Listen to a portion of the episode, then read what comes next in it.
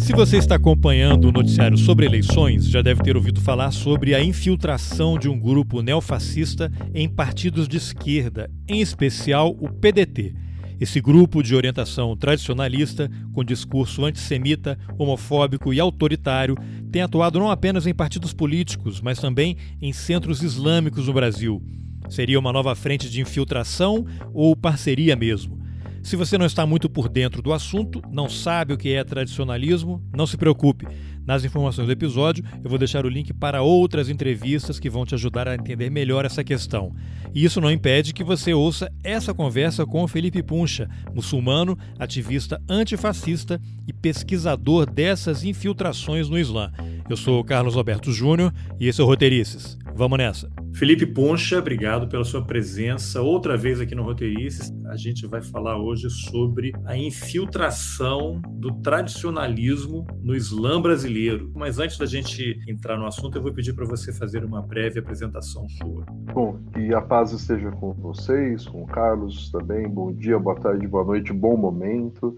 É, bom, como o Carlos disse, eu sou o Felipe, sou doutorando em Ciências Sociais e a minha pesquisa é, versava sobre islamofobia, intolerância contra muçulmanas e muçulmanos em redes sociais. Pesquisando esse tema, eu encontro a extrema-direita e os grupos de extrema-direita como principais mobilizadores é, do ódio, da intolerância contra muçulmanos. Dentro da extrema-direita, você tem um grupo de pensamentos, né, um conjunto de pensamentos, dentre eles o tradicionalismo, e aí é quando eu me deparo com grupos muçulmanos também fazendo uso desse, dessa ideologia, né, se identificando com o tradicionalismo e também com valores de extrema direita. E aí é quando eu passo a olhar para o tradicionalismo com alguma atenção, quando eu encontro também os trabalhos da Letícia Oliveira, que teve aqui também no Roteirices, é, do Judes também ajudou bastante. O último episódio deles é, sobre a infiltração é, neofascista na esquerda é excelente, recomendo para que ouçam mesmo. É, é Você mostrou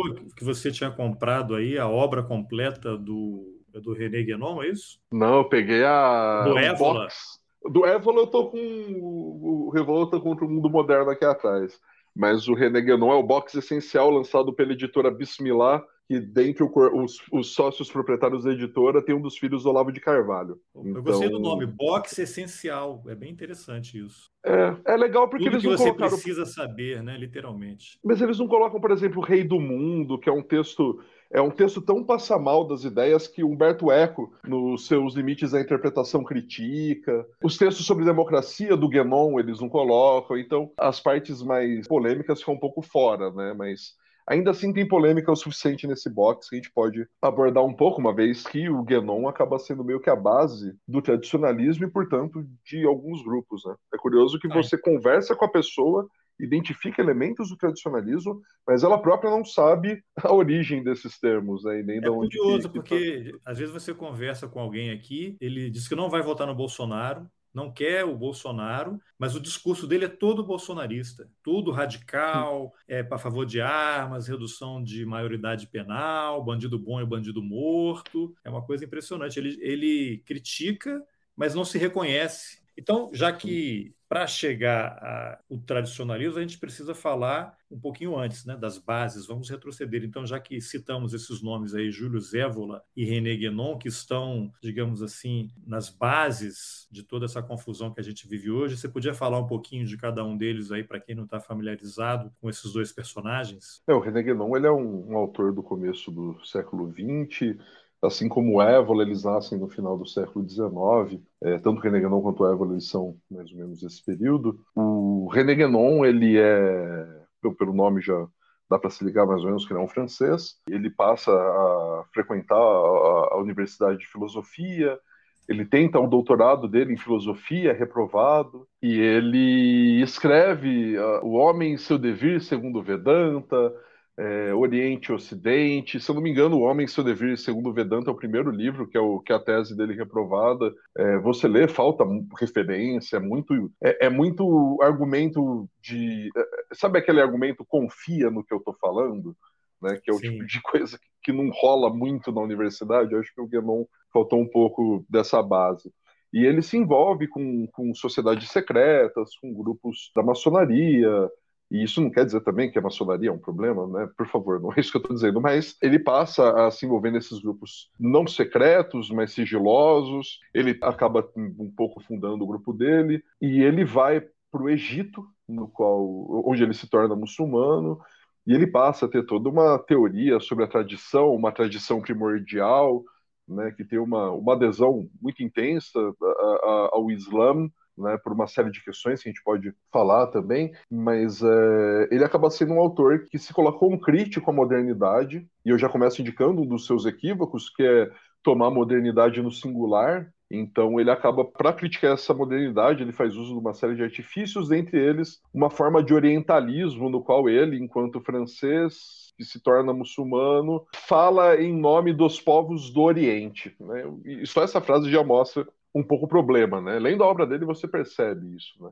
Esse livro é, aqui, tá A Crise do Mundo forma. Moderno, é, é, um clássico dele? É, é um, é um clássico. É, eu tenho... Cadê? Eu tenho ele em, ele em francês aqui no, na edição da Folio, que eu comprei em 2014, esse aqui mas é o, o original em francês, aí saiu várias traduções, saiu a tradução pelo Instituto René Guénon de Estudos Tradicionais do Brasil, e saiu depois essa tradução da editora Bismillah, né, o editorial Estrela da Manhã, com a editora Bismillah, já com a tradução de uma das pessoas envolvidas com o grupo é, do Olavo de Carvalho e dos filhos do Olavo de Carvalho. É, já o Júlio Zévola, ele é um pensador é, é difícil porque ele não é acadêmico. Ele teve alguns textos, né? O, o, principal, os principais dele, né?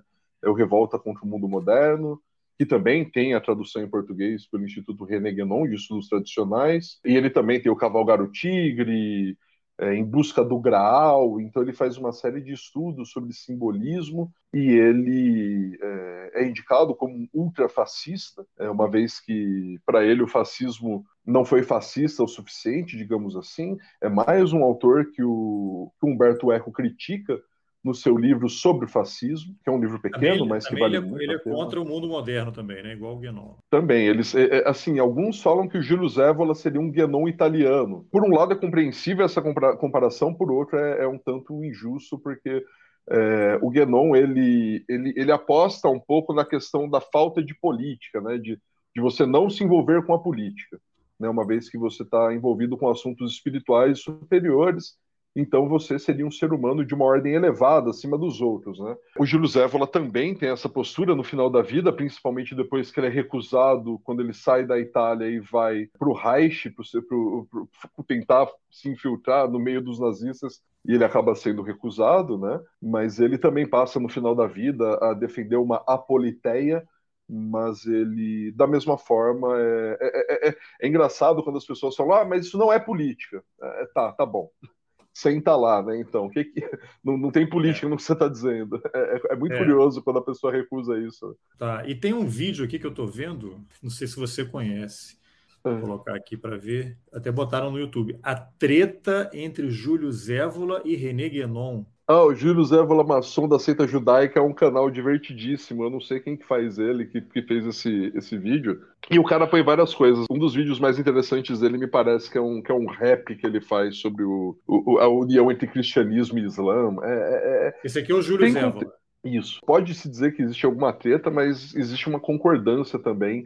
A principal concordância deles é na crítica à democracia. São favoráveis a uma hierarquização do ser humano. Né? O Júlio tá, Zévola se coloca que como... pensam que a democracia é a antessala do comunismo, uma coisa assim? A democra... Assim, alguns, alguns que, que leem eles vão ter essa, essa perspectiva, mas para eles Hayek, a democracia... O Ero Hayek, tem aqueles neoliberais lá, que a democracia é a antessala do comunismo. É por isso que eles acabam convergindo, sabe? Esse pessoal da, da extrema-direita acaba, acaba curtindo Júlio Zévola e René Guénon, porque a democracia é um problema, né? Uma vez que existe um ser humano de ordem superior que geralmente sou eu falando. Né? A pessoa, é, dificilmente a é. pessoa vai falar, o ser humano de ordem superior não sou eu, tá? Geralmente é sempre. Não, e aí o, o que nos leva ao quê? Todo todo projeto, toda agenda neoliberal precisa de um governo autoritário para se impor, né? Precisa então... não respeitar debate, discussão. Congresso, então, é um problema, né? A menos que o centrão esteja envolvido, aí está tudo resolvido. Eles gostam de autoridade real, eles gostam da ideia de teocracia, agrada a eles a noção de monarquia, porque para assim, se você pegar um autor contemporâneo como Mateus Soares de Azevedo, que é relativamente ativo, que abriu o quarto encontro evoliano, e se você comprar livro da estante virtual, você até consegue falar com o cara. Foi autor de uma biografia do profeta Muhammad com o Olavo de Carvalho, levou calote do Olavo de Carvalho. Né? Esse cara, essa, Mateus... essa biografia, desculpa, essa biografia, que é aquela biografia que é igual de Salvador, todo mundo sabe que o Olavo escreveu, mas ninguém nunca teve em mãos. Eu pedi para o Matheus Soares. É, e que foi premiado, ganhou prêmio, inclusive, mas ninguém nunca viu isso. De acordo com o Matheus Soares, não vale a pena mexer de novo nesse material que está guardado em algum lugar do escritório dele, mas está lá. Assim, Esse, confia. Não vale mexer existe. porque se você pegar o livro, você lê, o Olavo vai renascer, não sei. Eles podiam pegar o cadáver do Olavo e enfiar o coração do, do, do Dom Pedro, assim, tipo, tentar fazer um Frankenstein, saca? Tipo, mas é. É um pouco isso. Parece que ele escreveu uma biografia do, do profeta, o Olavo de Carvalho. Isso. Só que ninguém premiado. nunca teve em mãos isso. Olha, Bom, se, se, foi, teve se foi premiado, existe. Se foi premiado, existe. Ele escreveu isso. Exato. Diz que, assim, eu já encontrei, é que eu queria, eu, eu, depois eu, eu, perdi isso daí, mas eu encontrei até, eu não sei se é a veracidade disso, mas um facsímile de um documento da, Arábia, da Embaixada da Arábia Saudita agradecendo essa biografia. Então, assim, existe vestígios de que existe mesmo isso, Agora, a natureza dessa biografia, enfim, já é outra história. Bem, na verdade, eu queria saber árabe fluentemente para poder entrar em contato com as universidades é, de Al-Azhar no, no Egito e na Arábia Saudita para falar: e aí, gente, cadê essa biografia? Vocês têm? Como é que é? Mas muita gente não, não parece ter tido muito interesse. Se alguém souber árabe fluentemente e quiser falar com esse pessoal, fica à vontade, por favor, me diga depois, que eu morro de curiosidade de ler essa biografia. É interessante. Bom, mas vamos retomar então aqui. Aí, René Guénon e Júlio Zévola, essas duas figuras importantíssimas na, nas bases do tradicionalismo, como é que esse pensamento deles evolui e vai se ampliando e se infiltrando, não sei se a palavra correta é essa, nas instituições, nas religiões, e você esbarra em tudo, né? Ultradireita, fascismo, nazismo. Primeira vez que eu tive uma, uma apreensão mais crítica do René Guénon, do Fritjof Schuon, que é um dos seus discípulos e que é o cara que trouxe Olavo de Carvalho para o Islã e depois do Júlio Zévola, foi dentro de um grupo chamado Islã Tradicional O Retorno, no qual eu fui incluso por um dos administradores de uma página chamada História Islâmica, que é talvez a maior página sobre Islã tradicional é, no Brasil. E a Islã tradicional, esse tradicional, por favor, eu peço para terem crítica no uso da palavra tradicional, né, porque geralmente numa apreensão senso comum, tradicional é aquele que é verdadeiro, né, que é o originário. E eu peço para ter uma apreensão mais parecida com Hobsbawm na Invenção das Tradições, que faz uma análise materialista e histórica né, da emergência da noção de tradição. Então, é, esse Islã tradicional, não estou dizendo que é o Islã verdadeiro, que é o Islã. Islã é uma coisa, Islã tradicional é outra. De toda forma, desse grupo que eu vi essa apologia a, ao René Guénon, ao Fritjof Schuon, e foi quando eu passei a estranhar, então, né, que tinha essa, essas figuras colocadas aí. Fui ver que eles se tornaram sheiks, passaram a, a, ter uma produção muito grande de livros. Né? O René Guénon escreveu muitos livros, assim, eu não sei ao todo quantos são, mas só nesse box, por exemplo, são oito, né? No box essencial que eu tenho aqui da editora do filho do Olavo de Carvalho. E aí, uma luz acendeu assim, um alarme e falou: peraí, se esse pessoal está divulgando isso, algum problema tem. Né? A gente tem que analisar melhor. E aí, estudando, observando, que per percebo, né, então, que acaba se tendo esse, esse aceite do René e do seu pensamento de uma forma crítica, como se fosse o representante efetivo de uma tradição, né, você tem, eu nunca presenciei isso, mas tive relatos de pessoas que estão dentro de grupos e ordens é, místicas dentro do Islã, dentro dos grupos das comunidades muçulmanas, que colocam que a palavra do René está acima do sheik que orienta a pessoa. Né? Então, assim, se se René Guénon tá, tá falando, você não pode desdizer. Esse é um, um indício, né? É, já o Júlio Zévola acaba me parecendo um pouco mais sutil a infiltração, porque o pessoal não quer associar, uh, se associar diretamente a um cara que se assume como fascista, né? Como quer dizer, como ultrafascista. É claro que alguns vão dizer, não, mas ele não era fascista, né? Mas é uma coisa que a gente estava conversando antes, né? O Enzo Traverso fala sobre isso, o Finkelstein fala sobre isso.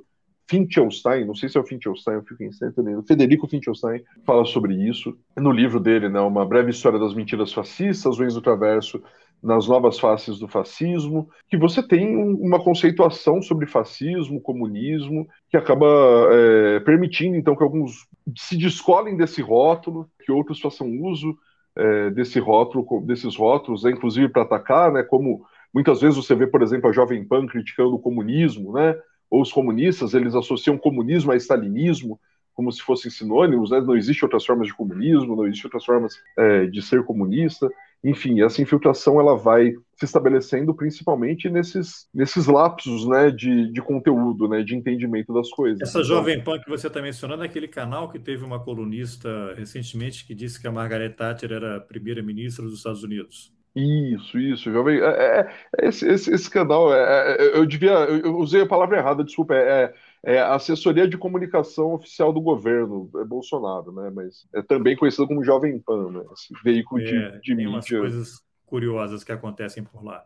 Mas enfim, e aí esse o pensamento desses dois. Agora, o Júlio Zévola e o Guénon, eles tiveram contatos presenciais assim com lideranças do governo, da ditadura, do regime de Mussolini e Hitler?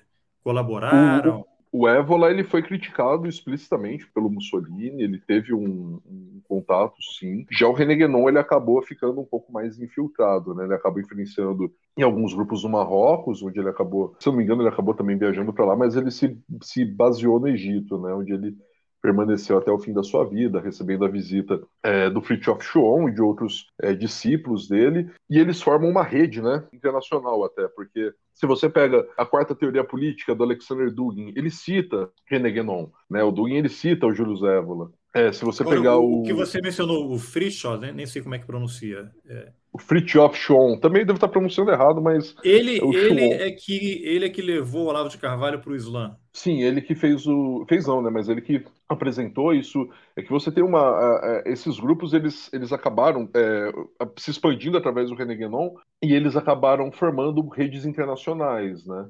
É, Mas então caso, você, você, pode dizer que dentro daquela teoria de sete, né, que é sete níveis de conhecimento, o Olavo de Carvalho e o Guénon tem só um, um nível de diferença ali. Ou o Olavo chegou a conviver, conheceu o Guénon, não, né? Não, não, mas eu, eu já tive em sala com gente que estava a um nível de conhecimento do Olavo de Carvalho, depois eu vinha saber, então eu mesmo tive o desprazer de estar a uma pessoa de distância do Olavão. Mas, é, mas eu digo assim, é porque a ligação é muito direta, né? O Olavo a uma pessoa de distância do Guénon, que aí tudo fecha, né? Sim, o Martin Lings é um cara que teve um papel também presente nisso, né? Na, na adesão do Olavo ao Islã. E o Martin Lings tem uma. No prefácio um dos livros do René Guénon, desse box essencial, o Martin Lings diz que encontrou a verdade lendo René Guénon. Eu até pensava que o Martinez era muçulmano, e aí ele teria encontrado a verdade lendo o Alcorão. Mas como ele encontrou lendo o René Guénon, ele é outra coisa, né? Ele é um tradicionalista, né, no caso. Né? Ele assume isso. E o Martin Lings, ele teve um papel... Ele foi orientador, assim, do Olavo, né? Se você pegar aquele blog Pérolas da Nova Direita, se eu não me engano é esse, tem uma carta do Martin Lings pro Olavo orientando sobre como cobrar a doação das pessoas, né? A questão da iniciação das mulheres, que isso ali naquele documento, não estou dizendo que é isso, por favor, né, de que a iniciação da mulher deve ser feita a partir do ato sexual, e aí isso dá margem para uma rede de abusos e assédios que é, o Olavo de Carvalho soube muito bem estruturar e explorar ao longo da vida. Né? Bom, mas aí o René Guénon, baseado mas... lá no Egito, operava esse, essa linha de pensamento dele e com seus discípulos isso foi se espalhando aí pelo mundo. Sim, sim. E encontrou terreno fértil na extrema-direita. Sim, sim. Exatamente por conta desse viés antidemocrático, de crítica à modernidade, mas uma crítica que despreza a modernidade. É curioso assim, Carlos. Eles odeiam a modernidade, mas o site deles está belezinha no AdSense, sabe? Eles odeiam a modernidade, mas tem os grupos de Telegram e WhatsApp deles,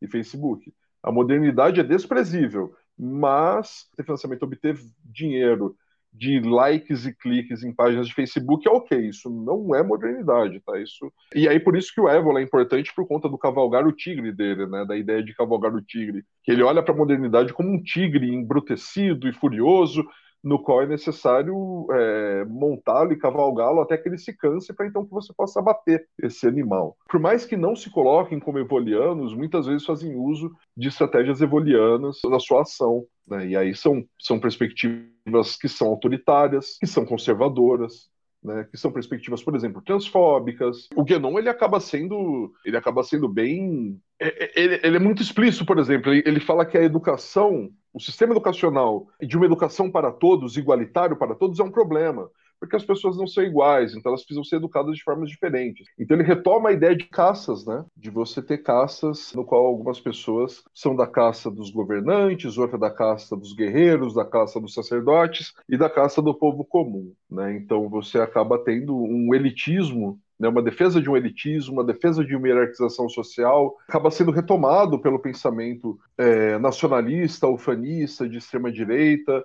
né, no qual você acaba tendo então um verdadeiro cidadão, né, que é o cidadão que segue o líder, que está dentro da pátria, que não precisa de Bolsa Família, que não precisa de auxílio do governo. Esse é o verdadeiro cidadão, no caso, né, falando aqui da nossa realidade. Cidadão é o cidadão bem. de bem. O cidadão de bem é o verdadeiro cidadão o cidadão que é comunista, que é de esquerda, ele que é migrante. Não, esse nem é cidadão. Esse não é cidadão. Não, esse, esse é um inimigo a ser eliminado. Esse é da classe inferior, né? E muitas vezes, assim, quando a gente fala em política e, e nação, a gente está falando também em território. E se a gente fala em território, a gente está falando em nativo e cidadão, nativos, cidadãos, né, e estrangeiros, né, e, e, isso acaba tendo uma dimensão política, né, para compensar o espaço social, né, o espaço da nação. Então você acaba tendo esse, esse, entendimento de que existe uma hierarquização humana, né, os seres humanos não são todos iguais perante a lei, nem deveriam ser, né, dentro dessa perspectiva, e isso leva então a um pensamento de aceitar a desumanização alheia. Né? Você teve até um candidato à presidência, eu não lembro o nome do coitado, que ele falava sobre você ter uma forma de lidar com as pessoas que, que são governantes, outra forma de lidar com aqueles que são trabalhadores, é, outra forma de lidar com o desempregado, outra forma de lidar com aquele que desistiu de procurar emprego. Então ele meio que atualiza essa noção para o neoliberalismo, né? E no neoliberalismo, com esse discurso do mérito, né, do indivíduo resolver os seus problemas, né, sem entender uma estrutura social no qual está envolvido, né, acaba retomando esse tipo de ideal autoritário, conservador, com uma série de problemas que tem não as suas origens no Reneguenon e no Évola, mas que bebe dessas fontes tranquilamente, bebe à vontade dessas fontes, né, exatamente por conta de concordarem com esse aspecto de que a democracia é um problema. Né, então você tem que ter uma elite espiritual, e essa elite espiritual é a elite, é, é, seriam os seres humanos verdadeiros, né? os seres humanos que, que têm então orientação para fornecer para os demais humanos. Né? Como é que o, o pensamento do Évola e do Guénon chega ao Brasil? Você chegou a rastrear essa trilha seguida por eles para isso chegar aqui? Como é que isso começa a se disseminar e se infiltrar nas instituições? Eu acho um pouco difícil é, bater e falar foi assim porque essas pesquisas ainda estão em andamento. Né? O Mark Sedgwick, que é o autor do, do que é o Mundo Moderno, ele publicou um artigo no ano passado no qual ele cita o El Coyote, né, o, o, o veículo de comunicação da Letícia, do Kaique, e aí é, você tem essa chegada na Argentina também, né, você não tem somente no Brasil, é, mas na América Latina de, de forma geral, e você também tem o papel de editoras, como Editora Pensamento, que vai trazer esse tipo de discussão à baila, mas você vai ter também, uh, principalmente, difusão de ordens e grupos místicos, né, como o caso do Inayat Khan, né, você tem, que foi um, o Hazrat Inayat Khan, é, ele foi um iniciador de muitos grupos do sufismo, o Idrias Shah mesmo também, né, que é um autor relativamente conhecido dessa safra, e ele publicou bastante coisa, é um autor prolífico também, e ele acaba sendo difundido no Brasil, mas aparentemente isso tem um aprofundamento mais recente, principalmente com as traduções e com a, a, criação de alguns grupos que se embasam nessa noção de tradição dentro do guenonismo, né? Mas você tem até dentro da, da Umbanda é, grupos que se colocam dentro da tradição, né? O pouco que eu rastreei é, da Umbanda Omolocô, e aí você acaba tendo também alguns uh, a presença da teosofia, né, com instituições como a Nova Acrópole, a teosofia que o René Guénon foi extremamente crítico, apesar de fazer o uso de estratégias, né, como a questão de ordens secretas e do, e do pensamento iniciático, né, o René Guénon colocava como contra a iniciação, né, é, ele, o argumento, e é um argumento que até é um argumento anti-intelectual, digamos assim, uma vez que ele, ele prescinde, ele propõe que você não pense sobre as bases sociais das coisas, né? Você não tem que olhar para baixo, digamos assim, você precisa olhar para o alto, né? Você precisa olhar para a ordem divina, né? Ou a ordem elevada para poder entender a realidade. E aí eles fazem uma inversão, isso tanto Guénon quanto Évola, quanto esses grupos tradicionalistas, de que na verdade nós temos não uma evolução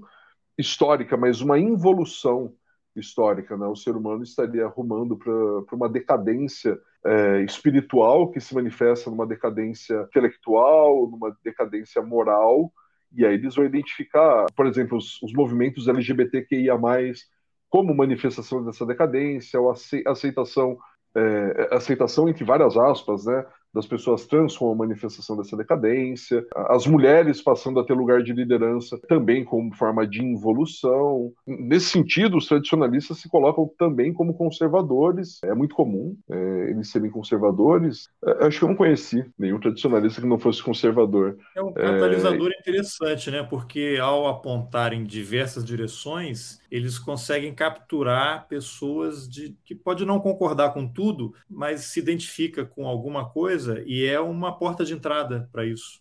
Não? E, e, isso é uma das coisas que é um, assim, não dizendo de forma positiva, mas é um dos méritos do Olavo de Carvalho. Ele recusa o René Guénon num texto dele chamado René Guénon e a Islamização do Ocidente, ou As Garras da Esfinge, eu não lembro exatamente o nome do texto, mas, mas que, é um desses textos. Que cara ingrato, hein? Que cara ingrato. Mas aí que tá. É porque o olavismo ele acaba um core, né, um, um, centro no qual algumas coisas emanam. René Guénon e o guénonismo e o tradicionalismo sempre estão orbitando e é meio como se fosse um campo de transição entre diferentes grupos. Eles, ele, ele não é algo que está estabilizado, que está fechado. Olha, aqui você está dentro do guénonismo. Não, ele permite não é um, que você um faça ponto de chegada, é um ponto de passagem. É um ponto de passagem. Alguns param nele e ficam, alguns param e, e, e se apropriam de algumas ideias e levam adiante outros é, é, fazem, é, e é isso que me parece, o olavismo ele não tem no guenonismo sua, sua, principal, é, sua principal estrutura, mas o guenonismo, o pensamento do René Guénon, acaba sendo uma forma de você chegar a esse conteúdo antidemocrático, a crítica à modernidade, né, a, a uma noção de elite espiritual, então ele fica orbitando uma série de conteúdos e essa nebulosidade é algo que o Olavo estimulou uma série de âmbitos. Então ele acaba. Porque é, é uma coisa que o Évola coloca, né? Ele se coloca contra o diálogo. Né? Você não tem que ter uma tese, uma, uma antítese e uma síntese. Você tem a verdade revelada que vem do alto. Então você não tem que ter nenhum tipo de construção coletiva. Né? O que importa é você pronunciar a verdade que a divindade trouxe. E isso daí, para esse pessoal, é, é, é muito fácil é você ser líder de uma seita. acerto por cima, né? É a combinação por cima e imposta. É, é o confia. Você sabe qual é que é a verdade, eu estou te falando a verdade. A pessoa é, é, aquele. Tem o conto do Jorge Luiz Borges que ele fala.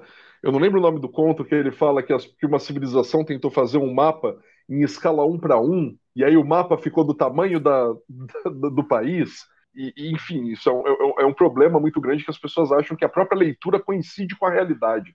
Né? Isso é um erro, é um equívoco muito comum do religioso. Né? Agora, se a gente der um pequeno salto, eh, chegamos ao Alexander Dugin, que é o russo que acabou de perder a filha num atentado em Moscou aparentemente ele era o alvo desse atentado, e temos o Steve Bannon. Então, assim como temos o Olavo de Carvalho, um nível de pessoa chega ao René Guénon, nós temos Guénon, Dugin, não sei quem foram os intermediários ali, e Guénon, Steve Bannon, também não sei quem foram os intermediários. E aí, logo depois do Steve Bannon, quem é que está na linhagem direta aqui no Brasil? Eduardo Bolsonaro. Olha só, então não é à toa que o Benjamin Teitelbaum tem o livro A Guerra pela Eternidade, que eu vou colocar aqui na tela, o retorno do tradicionalismo e a ascensão da direita populista. A gente já falou sobre isso, acho que da outra vez. A edição brasileira, ela é uma ilustração, mas a edição americana, que eu vou tentar achar aqui, na Amazon americana, na capa tem o Steve Bannon. Sim. E aí, não sei se foi por questão de direito autoral, que eles não têm a foto aqui. É, ó, The War for Eternity. Né? E aí, na contracapa, tem a imagem do Olavo de Carvalho, do Steve Bannon, e o Teitelbaum também participa lá de uma, do encontro que eles estão rezando e tal. Então, o, o título em inglês é esse, né? Guerra pela Eternidade, dentro do círculo da extrema-direita de Bannon, dos digamos, fiadores né, do poder global. E então a família Bolsonaro, eu não sei se eu estou cometendo algum erro aqui, ela está nesse espectro todo do tradicionalismo. Né? O Lavo de Carvalho, apontado como guru, né? os filhos fazem vídeo, né? iam visitar o Olavo de Carvalho quando ele estava vivo, até inclusive na véspera da invasão do Capitólio, em 2020. É o 6, 6 de janeiro. 21, 20, 20 ou 21. Agora, essa pandemia me tirou aqui da, da órbita. Mas o, o, Eduardo Bolsonaro estava lá na, em Washington. Tem até a, a, imagem dele com a filha, né? Disseram ele, a esposa, levando a filha para a família Trump conhecer, né? E, e, depois tem uma foto dele, o Eduardo Bolsonaro, a esposa, a filhinha, com o Olavo de Carvalho, a esposa do Olavo, e o Alan dos Santos, em algum lugar ali próximo àquela região. Então, você vê o Eduardo Bolsonaro totalmente vinculado a dois dos três personagens do livro do Teitelbaum, o Olavo e o Steve Bannon. Então, o que, que a gente pode entender desse, dessa movimentação e aí a gente vai chegar naquele grupo lá que está no PDT e depois aí no Islã. Né? Estamos dando uma volta enorme, mas a gente precisa conhecer as origens para poder entender o que, que a gente tem pela frente. Não, Carlos, é, essa volta enorme não teria como ser de outra forma. É por isso que, é que me parece alguns grupos, algumas pessoas se seduzem por essas leituras, porque não conseguem, não que eu consiga, mas eu tenho a impressão que algumas peças do quebra-cabeça que formam a imagem maior, eu conheço. Eu tenho a impressão que algumas pessoas pegam uma peça e acham que é a imagem completa. Então, pega só o René Guénon e fala, ah, então, é a tradição primordial. Pô, peraí. Né? É, agora, sobre a, a, morte da filha do, do Dugin, eu lamento muito pela, pelo assassinato dela, lamento também muito pela existência do pai dela. Mas, de toda forma, você tem essa. É, o, o Bannon, ele fala que ele encontrou, no livro do Tate, quando ele entrevista o Bannon, o Bannon diz que encontrou o Guénon numa, numa livraria, livros do Guénon numa livraria, e adquiriu nas viagens que ele tinha como da Marinha. No né? Japão, né? parece, né? Ele era, ele era Marine, né? E, e, numa passagem pelo Japão, ele Sim. entrou num sebo e aí achou o livro lá, não é isso? É um negócio assim, não sei se, eu sei que foi na Asa que ele achou, não lembro que é o país que foi exato, mas o cara teve contato com os livros e abraçou, gostou da coisa. O Dugin, ele teve contato com algumas ordens secretas e alguns grupos de agitação. Tem pessoa que vai falar até que de grupo satanista ele teve contato, que eu não duvido muito, né? Por favor, isso não é para ter preconceito com satanista, tá, gente? Mas assim, é, é para ter uma noção. todo mundo. Mas o Dug não seria Sim. parte, alguém me falou de uma seita, os, os velhos, alguma coisa assim, que é uma coisa mística lá na Rússia. É o Ur, grupo Ur, Ur Group. Em, é uma coisa assim. Em inglês que chama. Mas o ele dá continuidade, assim, o Dugin, ele, ele comente da história, a crítica dele no livro Quarta Teoria Política, ele coloca que no liberalismo, o agente da história é o indivíduo. E isso é um problema. Na, a primeira teoria política dele, para ele, é o liberalismo. A segunda teoria política para ele é o comunismo. E o agente da história no comunismo é a classe. Da, da terceira teoria política que ele identifica como o nacionalismo ou fascismo, o agente da história é a etnia, né? é, o, é o clã.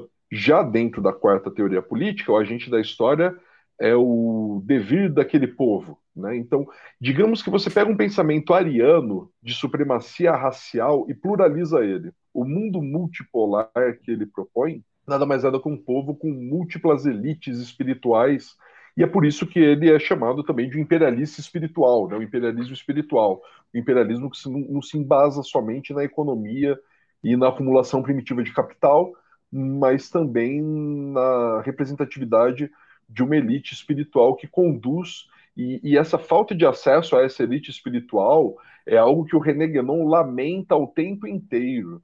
Né, que a gente deve voltar a ter uma elite. Ele martela isso em alguns dos livros dele que eu li, é, dessa necessidade de você ter uma elite espiritual que conduz as pessoas, né?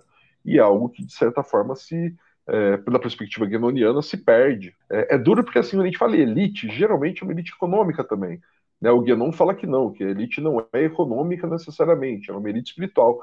Mas, assim, lendo eu penso que é um grande blá blá blá para justificar que tem quem manda e quem obedece, e que você deve aceitar isso de forma inconteste, senão você está fora da realidade das coisas. Né? E isso é uma pretensão enorme e o Dugin ele, ele, ele, ele acaba tendo essa manifestação na, no, no, na medida em que ele vai identificar esses os povos, né, cada um tendo, assim, ele reconhece alguma medida a autodeterminação dos povos, o que acaba sendo atraente para o pessoal da esquerda, mas é, ao mesmo tempo não é uma autodeterminação por autodeterminação para acabar com formas de opressão, não é para legitimar as formas de opressão dentro daquele lugar. Então, por isso, por exemplo, o regime iraniano enaltecido pelo Dugin, né, a própria Rússia enaltecida, porque por mais que pareça uma luta anti-imperialista, ela não é uma luta anti-império, é uma luta pró-império, é, é uma luta anti-imperialista contra o império estadunidense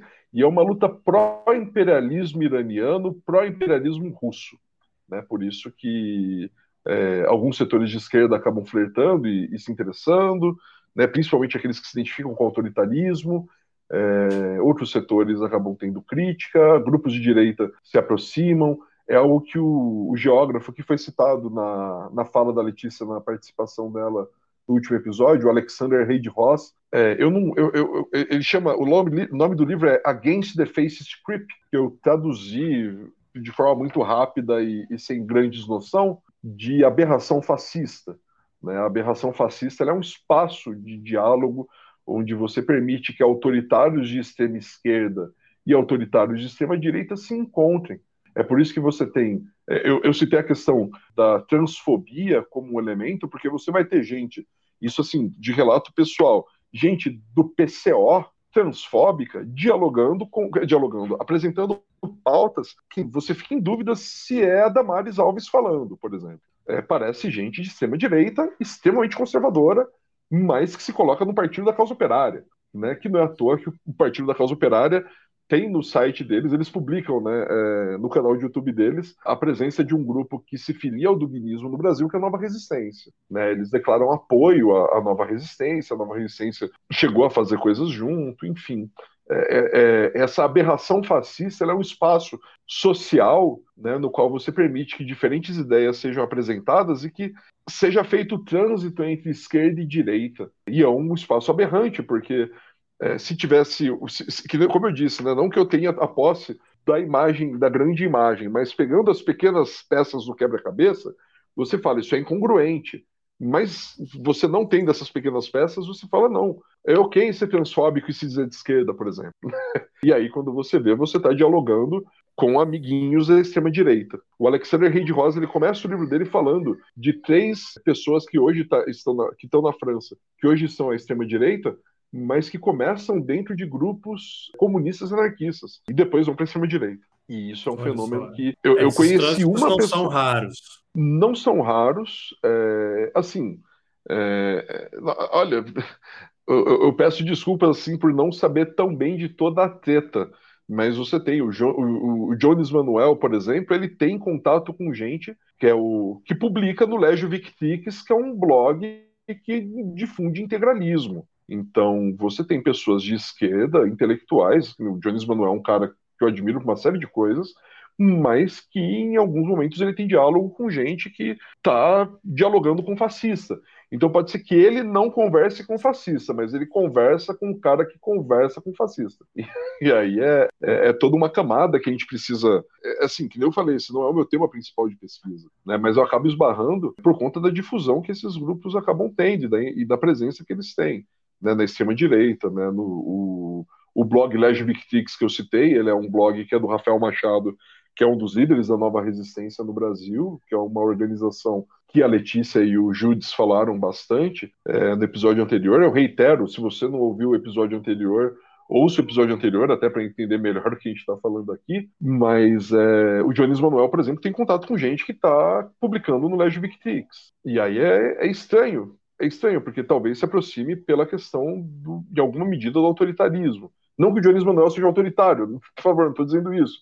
Né? É, mas é, é um pouco isso. Você tem grupos de esquerda e grupos de direita que vão dialogar em alguns espaços, e essa é a aberração fascista que o Rei de Rosa apresenta, né?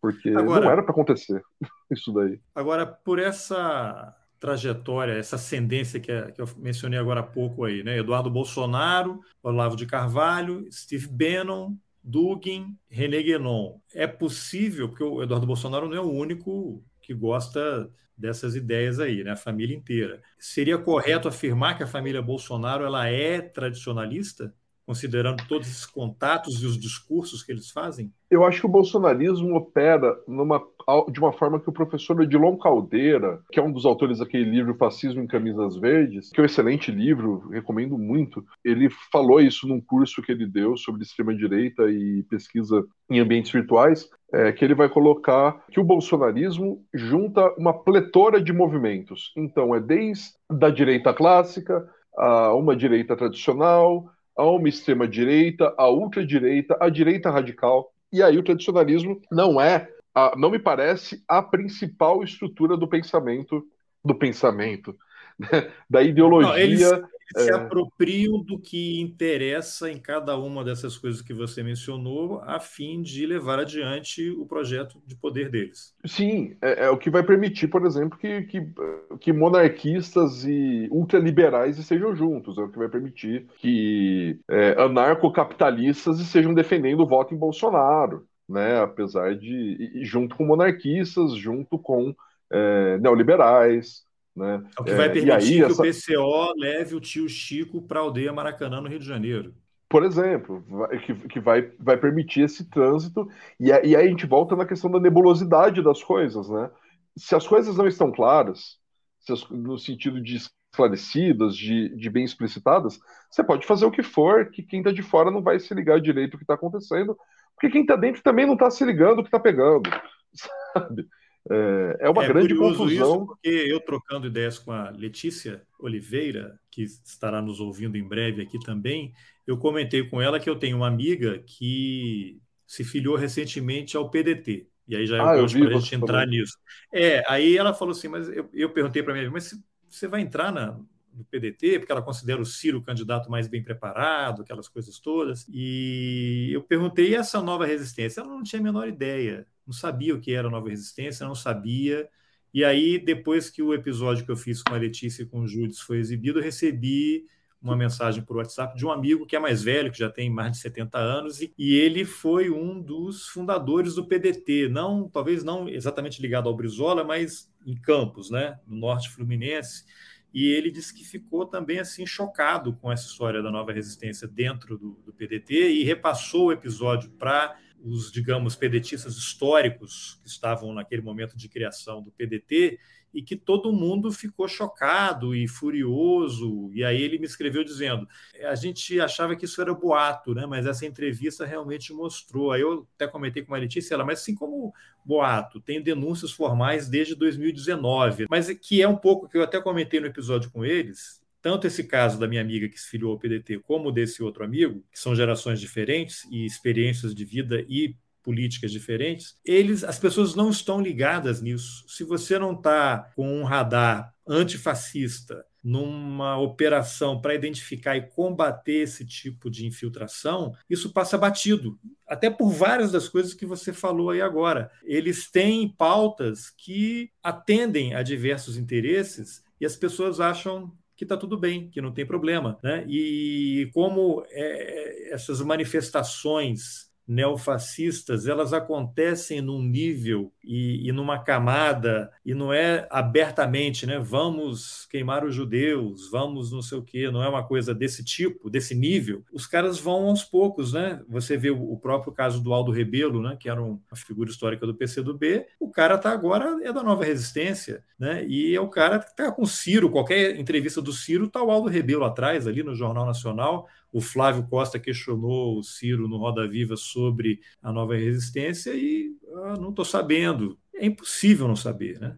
É impossível. André Bicho Solto, houve uma denúncia, né? o cara não pôde ser candidato. Então, esse pessoal está orbitando, né? mas é isso, e ficam em busca de brechas. Sim. Então, isso acho que casa muito com o que você falou, que as pessoas não estão ligadas, né? E aí, lógico, o Roteiristas é um podcast minúsculo, né? Agora, se a TV Globo fizer uma matéria sobre a nova resistência, a coisa muda de patamar. Né? Só que aí você Pô, tem vários outros interesses. Né? Saiu no Roda Viva, que é um programa também restrito, né? de elite, digamos assim, é, em que o Ciro disse que não sabia do Nova Resistência. E aí eu até observei no dia seguinte e depois, até hoje, os jornais não fizeram matéria sobre isso. Você tem blogs em canais pequenos, quem conhece o assunto tal, mas é, parece uma coisa meio para convertido. Né? A gente está falando para todo mundo que já conhece a história. Isso não está alcançando o grosso e não vejo uma movimentação no próprio PDT. Do, era para o Lupe ter falado alguma coisa já, né? Não é possível. Mas você vê, por exemplo, a, a, o Lucas Leirós, da Nova Resistência, fez um vídeo questionando essa fala de dizendo que nós não somos fascistas, nós não eu somos vi. um grupo fascista. Não, inclusive ele fala, Poxa. nós não estamos no PDT, nós somos uma organização independente, nós, alguns dos nossos integrantes participam do PDT e de vários outros partidos, mas nós não somos. Mas não precisa, né? Esse cara já está lá dentro. É, você tem gente da, da Nova Resistência, isso no Twitter, falando, né? Acho que foi o perfil oficial da Nova Resistência. Nós estamos muito bem posicionados dentro do PDT. Se isso não é assumir de alguma forma algum papel do partido, né? Só que assim, é curioso porque eu entrei em contato com o PDT da cidade que eu moro e entrei em contato com uma vereadora do PDT que eu tenho acesso. Nenhuma dessas pessoas disseram saber alguma coisa. Quando você pergunta para uma pessoa do PDT sobre nova resistência, dificilmente ela sabe que existe. Se ela fala, eu não conheço, não sei, geralmente se cala. Então eu acho muito, muito sintomático isso, sabe?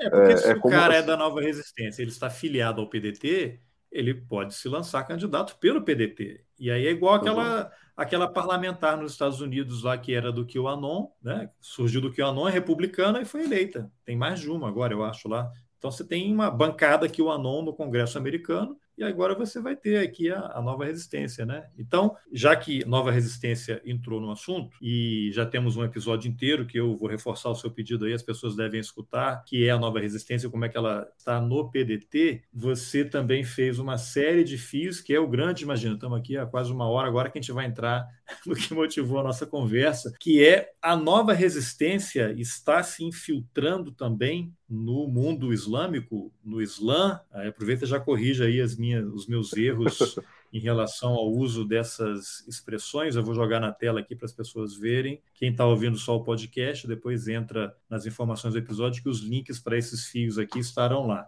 Você fez um fio seguinte: o Centro Cultural Imã Hussein do Rio de Janeiro e a nova resistência, uma aproximação a ser investigada. Começo agradecendo o Farol Monitor por questionar porque chamei de doideira a aproximação da NR e xiitas via Centro Hussein. Né? Aí tem um fio longo aqui com nove partes, mas eu vou abrir aqui que você mencionou o Farol Monitor, uhum. monitor de notícias do mundo islâmico. Uhum. E aí, para mim aqui, só aparece uma pessoa. Ele tem 36 seguidores. Uhum. Segue 34 pessoas e uma das pessoas que segue, não sei porque eu sigo ele, que é o único que aparece aqui, o Sheik Rodrigo Jalu, que está com uma presença muito grande também nas redes sociais, aí no Instagram, e ele está muito próximo também ao padre Júlio Lancelotti, né? Fazem é, muitas é, atividades em conjunto. O Sheik né? Rodrigo Mas... Jalu ele teve uma candidatura a vereador pelo PSOL, eu não sei se ele continuou no PSOL, bem na verdade, é, mas ele... A foto, inclusive, do perfil dele aqui no Twitter é ele e o padre Júlio Lancelotti. É, assim, eu já, já conversei pessoalmente com o Sheik Rodrigo Jalou,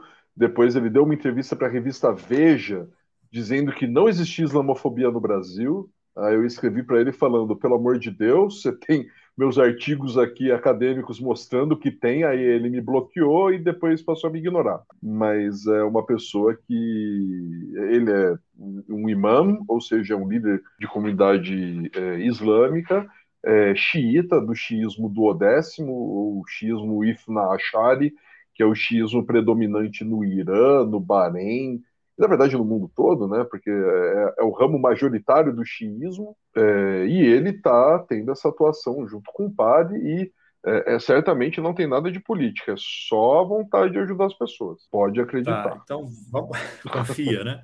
Confia, confia. Confia. Agora vamos falar um pouquinho, já que abriu a foto aqui, você tinha, a gente tinha conversado outras vezes, ele se formou, eu não sei se ele é originalmente de família... Ele é brasileiro. Sim, ele é brasileiro, ele é brasileiro, mas ele estudou no Irã, que é o grande centro formador de, seria, se a gente pensar na, no catolicismo, por exemplo, seria o local que formaria os padres, seria um centro mundial de formação de padres. No Irã, é esse local que seria para a gente aproximar de pessoas que não entendem um pouco da religião, como eu. E por que, que ele usa, como é que é o nome disso aqui? Imama. E um imama na cabeça branco e ele é fluente, se ele estudou no Irã, ele deve falar Farsi. Farsi, provavelmente ele deve falar Farsi, né? E falar árabe também, né? É, uhum. E, e para ele atingir esse nível aqui, são o quê? 10 anos estudando lá? Olha, eu não sei o tempo de estudo que é, mas, mas é, é, é, algum tempo estudando. Ele teve, né? É, ele foi eh, líder religioso da Mesquita do Brás, que é a mesquita xiita maior que tem é, na cidade de São Paulo. Ele agora tem uma Mussala, que é um, um espaço de oração, mas ele, o Rodrigo Jalou, eu, se eu não me engano, ele não tem uma aproximação muito grande a essa nova resistência, né? Ele está seguindo o Farol, provavelmente porque o Farol é uma organização é, levada pelo Carlos Menezes, que é um xiita do Rio de Janeiro, né? Ele não coloca aí no, no perfil, né, do farol, mas a ideia é essa, esse espaço de difusão de uma análise geopolítica é, dentro da, da perspectiva do xiismo do Odécimo no Brasil. Ele apoia, assim, os xiitas brasileiros não são todos iguais, né? É, é, é até meio uma obviedade falar isso, mas é preciso. E assim, eles acabam tendo uma comunidade pequena que se apoia, né? Eu mesmo fui acusado de ser anti-xiita por conta né, desse fio que eu escrevi no Twitter, mas não é o caso. Definitivamente eu não sou anti-xiita, eu sou. É, eu sou. Se for ser anti alguma coisa, eu me considero antifascista. E aí é. é já está de bom entre... tamanho, né? Já é um bom começo. É, é, eu conheço o ex-antifascista que agora é Perdeu do, de grupo místico. É, se o cara é, é ex-antifascista, eu fico pensando o que, que ele virou. Ele virou só. Se, se não é mais antifa, ele deve ser só Fá ou pró-Fá, né? Mas é, é, é um eu pouco isso. um áudio aí do, acho que do Nova Resistência, que está no episódio anterior, que eles falam que eles não são antifascistas. É, se, você não é, tá. se você não é antifascista, você é o quê? Às vezes alguém só convive em paz com fascistas. Né? O que, é normal. O que já quer dizer bastante coisa. É, na Alemanha, em 33 também, parece que tinha muita gente que tranquila, né, em relação ao que estava acontecendo. Aqui no Brasil também, desde 2018, tem muita gente tranquila em relação ao que está acontecendo. Mas vamos voltar aqui. O que você pode falar desse centro cultural imã e aí, para entrar nessa aproximação aí, uma aproximação a ser investigada. O que, que, precisa ser investigado aí nessa aproximação do Centro Cultural Imã Hussein com Nova Resistência? O que está acontecendo lá? Assim, revisando, eu nem sei se é uma aproximação, porque assim, depois eu até escrevi no outro filme, outro filme, outro tweet, eu escrevi, nunca foi infiltrado quem sempre trabalhou junto, porque eles trabalham junto em alguma medida. Né? O, o centro Imam Hussein é, é, do Carlos Menezes, né? como a, a liderança xiita, ele é brasileiro, é, é, uma pessoa de grande conhecimento, do qual eu tenho respeito, aprecio, e assim, por favor, isso não é uma crítica ao trabalho do Carlos e nem ao conhecimento dele, mas sim o apontamento da questão da, da, da aproximação entre Nova Resistência e o grupo do qual ele lidera. Inclusive, eu tenho um professor que me orienta que é próximo deles, né? Está passando o carro da panela agora. Você me desculpa, Carlos. Não, não, não tá... tem problema. Deixa... Seja bem-vindo.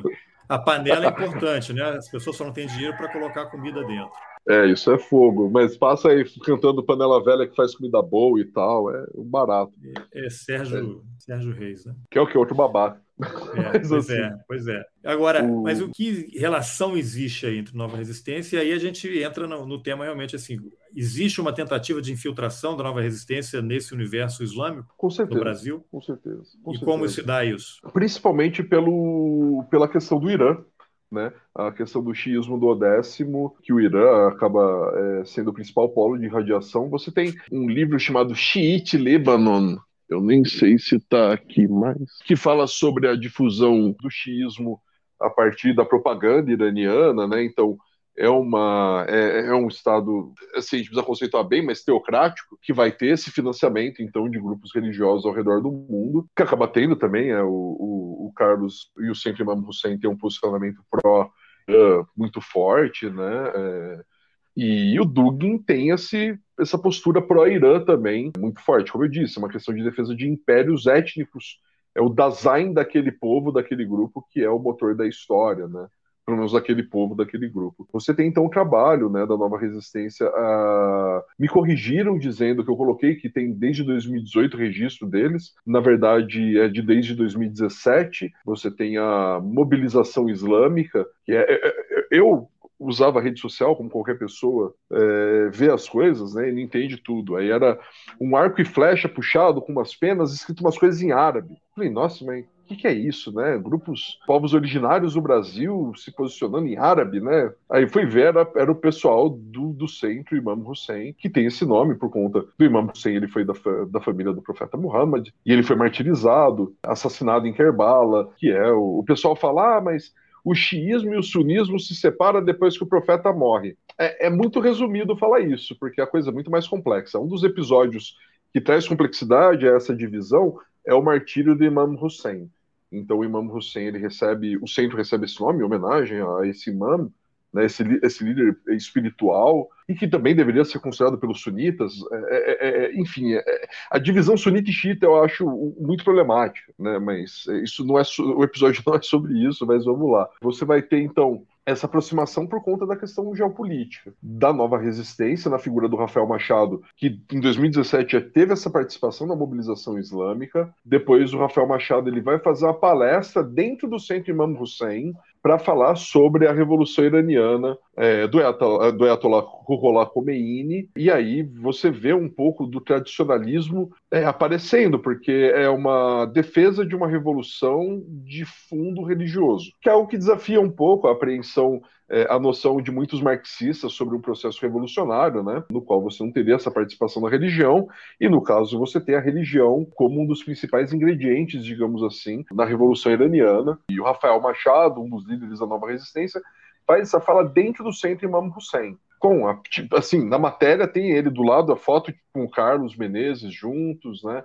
E assim, o que me incomodou, e falando um pouco sobre esse fio que eu fiz no Twitter, o que me incomodou foi olhar e falar, tá, o perfil O Farol segue um monte de canal de notícia e Nova Resistência Rafael Machado. E é seguido por quase ninguém e pelo Rafael Machado. E pela Nova Resistência, quer dizer. Então, assim, é, a gente sabe que as redes sociais, e aí não sou eu falando só, né, mas quem principalmente desse toque é essa autora, quem pesquisa rede social tem que ler a Raquel Recueiro. A Raquel Recueiro, essa, essa autora é incrível. Assim, os livros dela são excelentes sobre redes sociais. Quem pesquisa é, ela também tem esse, esses outros aqui, análise das redes para a mídia social. Ela fala uma coisa que faz muito sentido, que é dificilmente numa rede social você vai ter o primeiro contato entre as pessoas. Muitas vezes elas se conhecem em outros espaços e elas falam: ô, oh, segue lá o meu Twitter, Dá uma olhada lá.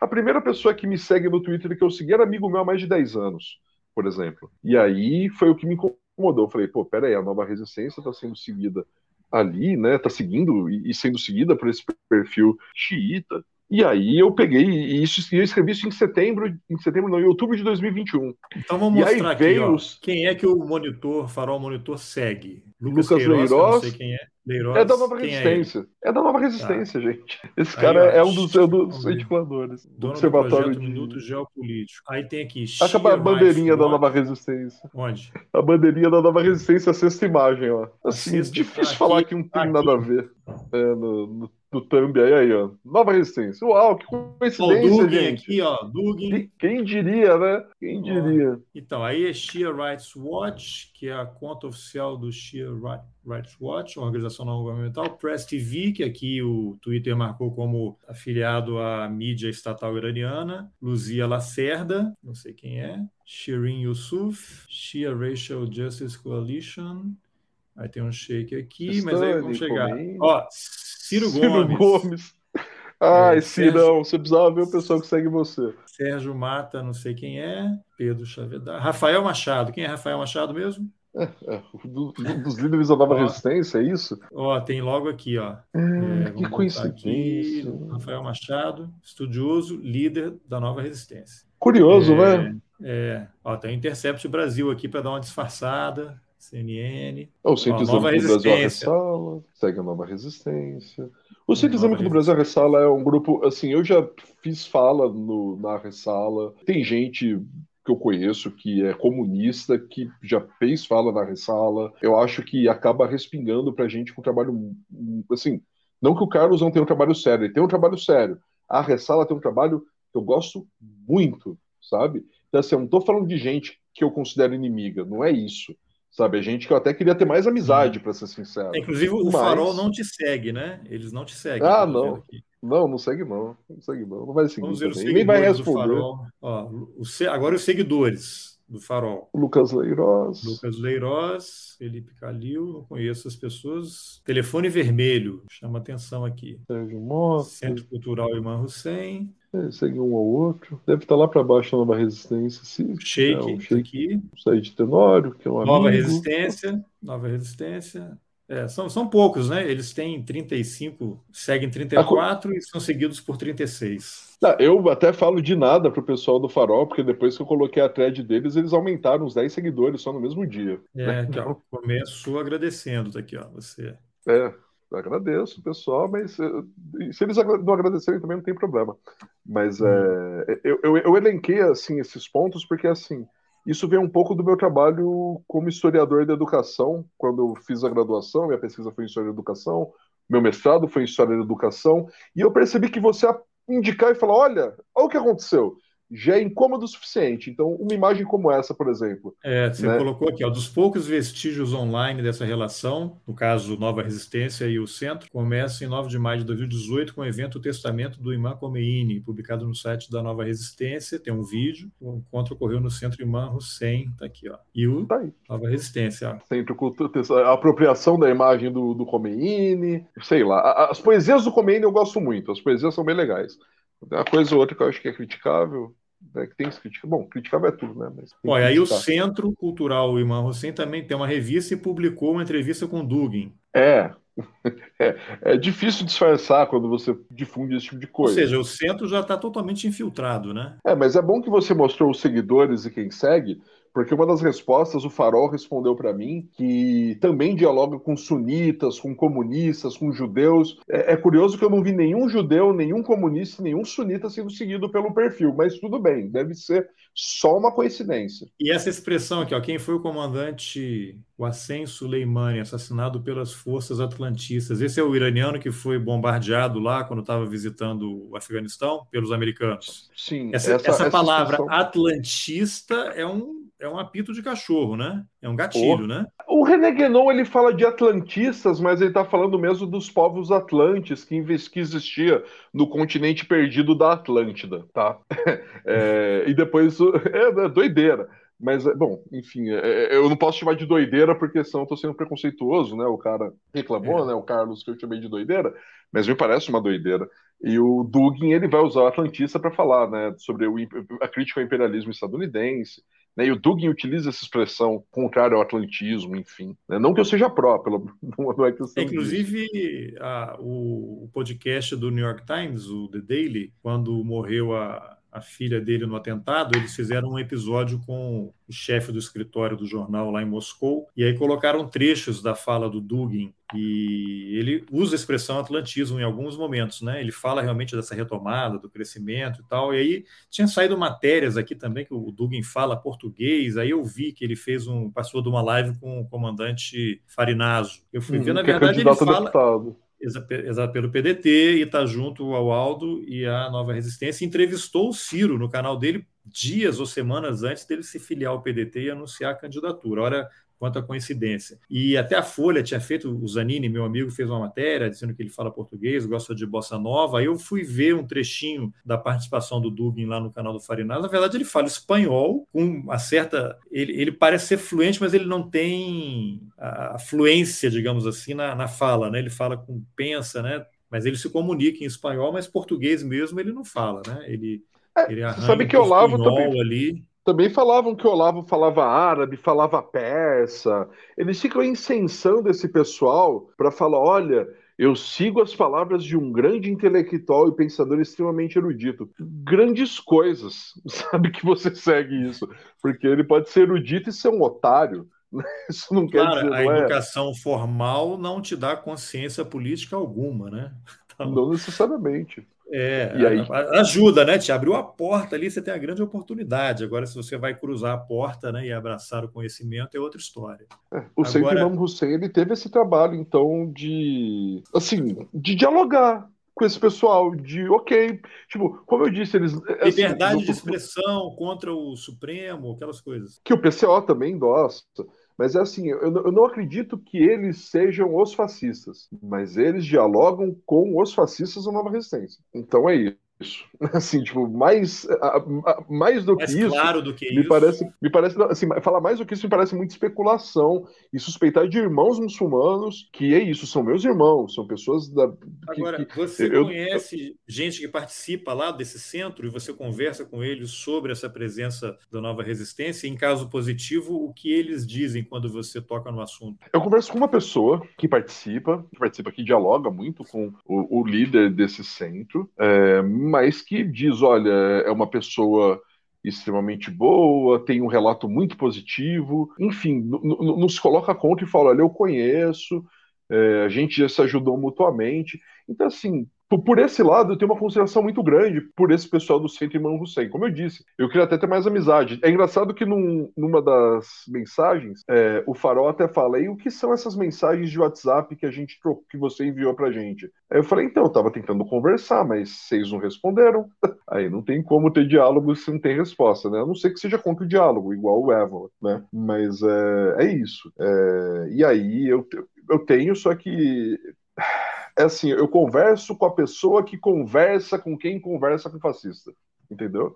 Eu não converso com quem conversa com fascista, eu converso com o cara que conversa com o cara que conversa com fascista. E eles têm uma atuação, é, o Centro Imam Hussein, eles têm prática de caridade, eles têm uma série de coisas que eu acho muito positivas. Mas é isso, eles, em alguma medida, eles trabalham junto com o pessoal da Nova Resistência. Aceita bem, dialoga, publica texto dos caras, se bobear até joga futebol junto. Mas é isso, né? É, é algo que eu acho que, que assim, ser investigado no sentido de, de um movimento de infiltração ou do movimento de representação desse grupo, porque, como eu falei, infiltrado é quem não é membro, não está dentro e quem está. Será que é infiltrado? Eu tenho a impressão que, que não é infiltrado, não, acho que trabalha junto mesmo. Só que aí que tá, né? Essa questão geopolítica acaba sendo colocada à baila, essa questão, a, a, a, o pessoal das relações internacionais tem um pessoal que está correndo por esse lado, de ler o Dugin e, e levar como se fosse um teórico sério porque o Dugin cita Deleuze, porque o Dugin cita uma série de autores reconhecidos na universidade.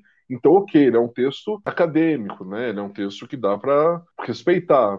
Não é bem isso, né? A gente tem, é, enfim, uma série de problemas e eu não sei, eu espero, assim, sinceramente, poder ter diálogo, conversar com essas pessoas e mostrar um pouco é, da dificuldade que é você aceitar diálogo com fascista, né? Fascismo não se dialoga, fascismo se combate e, e a mesma coisa para neofascista. Não tem que ter tolerância com essa gente, muito menos a espaço. Mas, assim, se você procurar o Farol, depois até fez uma nota de pesar para o assassinato da filha do Dugin. Né? Sim, Poucos dias depois um trecho aqui, eu vou colocar aqui notas da resistência, até lembra a nova resistência, né? E é essa coisa de se projetar como um, um, um site que o a mesquita do Brasil que eu visitei já, é, como um espaço de, de difusão de informações do mundo islâmico. Tá aí embaixado do Irã, tá vendo? Tem, tem isso. Né? É uma pretensão. Não sei se, não sei se será que é apagado? Não, não foi, ou foi no perfil do. Do Centro Imam Hussein. É, foi algum outro é, lugar aqui é que passou. Mas se colocam como críticos ao arabismo também, que é uma forma de tradicionalismo. É isso, né? Eles têm essa atuação que é, é plural, diversa. Agora, vamos, vamos pegar dois outros personagens aqui, que a gente também está chegando aqui no tempo daqui a pouco. Os filhos do Olavo de Carvalho. Olavo de Carvalho, que foi muçulmano durante um tempo, uhum. depois é cristão, de novo, não sei como é que ele se identificava, mas ele tem filhos que são muçulmanos que lideram grupos, que têm grupos de estudo, canais no Telegram, site. Eles também seriam tradicionalistas. O que você pode falar desse legado do Olavo de Carvalho em relação aos filhos? E muita, até na outra conversa que a gente teve, você mencionou que muita gente, muita gente, algumas pessoas até achavam que o Olavo nunca se desligou totalmente do Islã, que na verdade era uma fachada, e ele continua operando, continuava operando tudo isso por meio dos filhos, né? Sim. Assim, o Olavo, se eu não me engano, ele se colocava como católico no final, que é onde da vida, que é onde acaba tendo também uma presença tradicionalista muito forte, principalmente dos movimentos contrários ao Concílio Vaticano II. Mas o Olavo tem dois filhos, né? O Thales e Luiz Gonzaga. O Luiz Gonzaga, é, se eu não me engano, não se apresenta como muçulmano, apesar de ter é, participação em ritualísticas islâmicas, né, com a presença dele, né? E, e, e por mais que eles digam, ah, mas é mentira, o Luiz Gonzaga diga que é mentira, mas ele sabe que é verdade. O Thales e o Luiz Gonzaga, eles tiveram, então, assim, o Olavo de Carvalho não foi só um muçulmano comum, digamos assim. Ele foi muqaddam, que é um representante de uma ordem sufi. A expressão ordem sufi, que se chama tarika, ou tarika em, em árabe, é, é, eu falei errado, provavelmente das duas formas em árabe, mas é, escreve tarika. Ele foi representante dessa ordem do Fritjof Shalom. Só explica o que é tarika. A tarika, grosso modo, seria uma ordem sufi, uma organização que passa o conhecimento que foi recebido de um mestre espiritual. Que esse tá. mestre recebeu o conhecimento de um mestre, que recebeu de outro mestre, que recebeu do profeta. Né? Esses aqui são os é. filhos do do Olavo? O Davi, que deve ser isso aqui? Não, é o Thales, é o outro filho. O Luiz Gonzaga e o Davi, eles, o Davi ele trabalha na arte, né? O lance dele é arte. O Luiz Gonzaga, ele já esse dá aqui é o curso. Davi. Esse aqui é o Davi. É, esse é o Davi. O Thales não tá aí. E esse aqui quem é, você sabe? Não. Esse é o Luiz Gonzaga. Tá. É assim, ele parece muito blusão. Bom, mas é filho também, né? É filho, é a cara do blusão. Não sei se você sabe quem que é o blusão, e que bom que você não saiba. Não, mas não é sei. a cara. Você Putz, tá não procura então. Tá Blusão tá é um youtuber. Agora. É um youtuber. É, é, é, que, que, agora é ator pornô. Mas é a cara do, do blusão. É feio igual. Mas de toda forma, esse daí é, é, é um também que se coloca na ritualística, né? E, e ele teve na live de lançamento do. Bo ele é um dos donos da editora é, Bismillah, da editora Bismillah em árabe significa em nome de Deus. Então, é uma editora que se coloca como uma editora de livros islâmicos tradicionais. É, o Luiz Gonzaga é um dos proprietários dessa editora. Então, esse box essencial Reneguenon é lançado pela editora, da qual ele é um dos sócios proprietários. O outro sócio proprietário é um tradutor da Martins Fontes, que também traduziu Bell Hooks, mas traduziu livros sobre vinho, de administração. Então, assim, o trabalho do cara é traduzir. Isso não é um problema. Né, enfim, mas ele traduziu várias coisas e dentre essas coisas ele traduziu também alguns livros do René Guénon, né, que é o Marcelo Cipolla. Pô, tomara que ele não tenha infiltrado nada nos livros da Bell Hooks, hein? Então, né, eu não sei, eu sinceramente não, eu não sei, não, eu não sei muito o que dizer. Assim, ele é, ele é, é, eu tenho a impressão que ele é um bom tradutor, tá? Mas é, é, isso, é o trabalho, né? É o trabalho do cara, né? A gente não pode. Claro. Acho que nesse ponto não dá, eu não consigo criticar ele, tá? Por traduzir livros sobre vinho, administração, ok, até o trampo. A editora chega e fala, traduz, eu traduzo. Agora, eu vou traduzir porque eu tô afim que eu acho legal é René Guénon, tá? De graça, é... de graça, não precisa nem me pagar. É, ele, é, é que tá, ele depois traduziu alguma, alguns textos da, do Sheikh Nazim al-Hakani, que é o líder da Naqshband, né, que é uma tarika, que é um grupo expressivo, né, talvez a maior tarika, o maior grupo do mundo, mas a editora Bismillah não é a editora oficial da Naqshband, apesar de ter tentado usurpar, de certa forma, essa posição. Né? Não é à toa que no livro Amor que foi editado pela editora Naqshband, eles colocam no prefácio: Nós não temos vínculo com nenhuma outra editora no Brasil. Eu tenho a impressão que é por conta daquele texto que eu escrevi mostrando um pouco dos vínculos. Porque o que acontece? O Marcelo Cipolla é de uma tarica. O grupo do Ikara Islam, do História Islâmica, que é um outro site, eles são de outra tarica, né, que é a Naqshband. E no caso, né, que é, é uma pessoa que é o Vitor Peixoto, que teve, que trabalha né, em, em algumas instituições. Isso que eu estou falando, assim, a maior parte do que eu estou falando é público. Outras coisas não, mas se pedir a prova, a gente mostra, não tem problema. E esse grupo era administrado, esse grupo que eu falo, comecei falando que eu entrei, Islã Tradicional Retorno, era um grupo que era administrado pelo Vitor Peixoto, pelo Marcelo Cipolla e pelo Thales de Carvalho. Se eles estiverem ouvindo e tentarem recusar, eu juro por Allah que é isso que aconteceu. Né?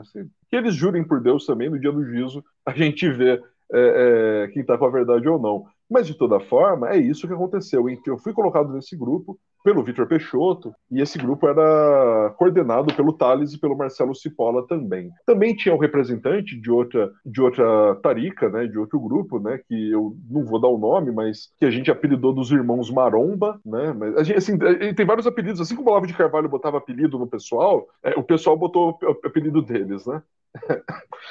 mas de toda forma, não é isso que importa, é, os apelidos que a gente deu para esse pessoal todo, mas eles tinham uma página no Facebook, um grupo secreto, no qual eles compartilhavam algumas informações e ações. O Thales de Carvalho, ele se colocava um pouco como liderança, né? ele até falou: olha, as únicas pessoas que podem falar em meu nome, aqui dentro, são Vitor Peixoto e Marcelo Cipolla. Ele coloca isso no grupo dele, tá? Depois, você, se você pesquisar os vínculos, você tem um desvinculamento, eles não aparecem mais tanto publicamente. Mas o Vitor Peixoto é responsável por uma página chamada Ikara Islam. Ikara Islam, se não tiver na página deles, talvez ele tenha apagado mas está no archive, né? Quem tiver archive.org pode acessar e ver. Está lá na página dele. Quem somos? A definição de tradição que eles usam é do René Guénon. Assim, eles não é que eles usam a, a, a definição do René Guénon. Eles dizem, de acordo com o René Guénon, dois pontos. E aí eles falam que é tradição para eles. Então é, é, é um pouco explícito, né? E aí esse uso do Islã tradicional, depois eles até começaram a mudar para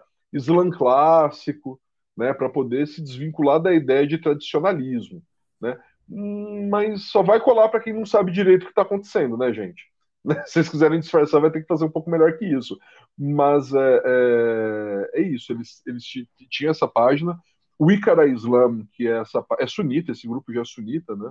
É, o Ikara Islam, eles tiveram uma entrevista com o Tales de Carvalho, que depois eles apagaram, né? Mas a Heloísa de Carvalho gentilmente me cedeu a imagem, né, do print da publicação chamando para essa entrevista, no qual o Thales de Carvalho ia falar sobre Islã, né? E aí depois o Icara Islam desistiu disso, mudou a logo e tudo, enfim, teve uma série de, de ações, inclusive páginas que eu cito da premiação deles, do Icara Islam premiando Muçulmano do ano, eles colocam Ricardo Almeida, que é um membro do MBL. Curiosamente, não está mais no ar, sumiu. Eu, eu assim, eu, eu, sei que não, eu não tenho muito a ver com isso, mas a entrevista do Vitor Peixoto, junto com o Ricardo Almeida, você encontra ainda hoje no. no mas o na, Ricardo Almeida é do MBL e é muçulmano. Ele é muçulmano, é do MBL, ele fala em um podcast, eu queria lembrar qual podcast tem no Spotify, que ele recebe orientação de um sheik tradicional. Só que a diferença é que assim, os tradicionalistas do Brasil, se você pegar, por exemplo, esse aí, Tikara Islam, eles vão lá e falam: ah, é, não tem feminismo dentro do Islã. E eles desconsideram todas as feministas islâmicas que têm autoras por aí com livros publicados. No Brasil, eles não conseguiram uma infiltração na universidade muito grande. Internacionalmente, eles têm, que é o Abdul Hakim Murad, se eu não me engano, é esse, que até o, a editora Bismillah até publicou coisa do cara depois. Mas o Ricardo Almeida diz que recebe é, orientação desse cara. O Ricardo Almeida é muçulmano, ele tem entrevista falando sobre René Guénon, ele é do MBL. E tem entrevista junto dele com o Vitor Peixoto. Isso é público, tá, gente? Não é teoria da conspiração, não é infiltração minha em grupo, não. Eu não falei 1% sobre, sobre o que eu vi ali, né, nesse grupo. Bom, então você tem tradicionalistas, adeptos do René Guénon no Nova Resistência, no MBL, Vários deles são muçulmanos e não sei quem é da Nova Resistência também é muçulmano, mas eles estão então num, num processo, numa operação de infiltração para assumir o, o, comando, porque vão ocupando aí aí acontece o quê? Ocupam um cargo na na entidade, na fundação, no centro, e aí começa a implementar as suas convicções, é isso mais ou menos o, o plano? Olha, é, eu, eu, eu, é porque você vai se infiltrar, você vai se infiltrar para quê? Para levar suas ideias, mudar, né? Ah, esse centro aqui, a gente compartilha algumas ideias, mas o tom deles não é exatamente o que a gente considera correto. Vamos entrar lá, vamos concorrer, ganhar um cargo de chefia e aí a gente implementa a nossa agenda. Não vejo outro Você caminho. chega a ver coisas assim. Você vê coisas da seguinte forma, por exemplo, uma discussão de muçulmanos num grupo de WhatsApp. a pessoa fala: Ah, mas isso que você está falando tá errado. Leia aqui essa matéria do site do cara que é Unicarne com o filho do Olavo de Carvalho. É claro que essa parte a pessoa não fala.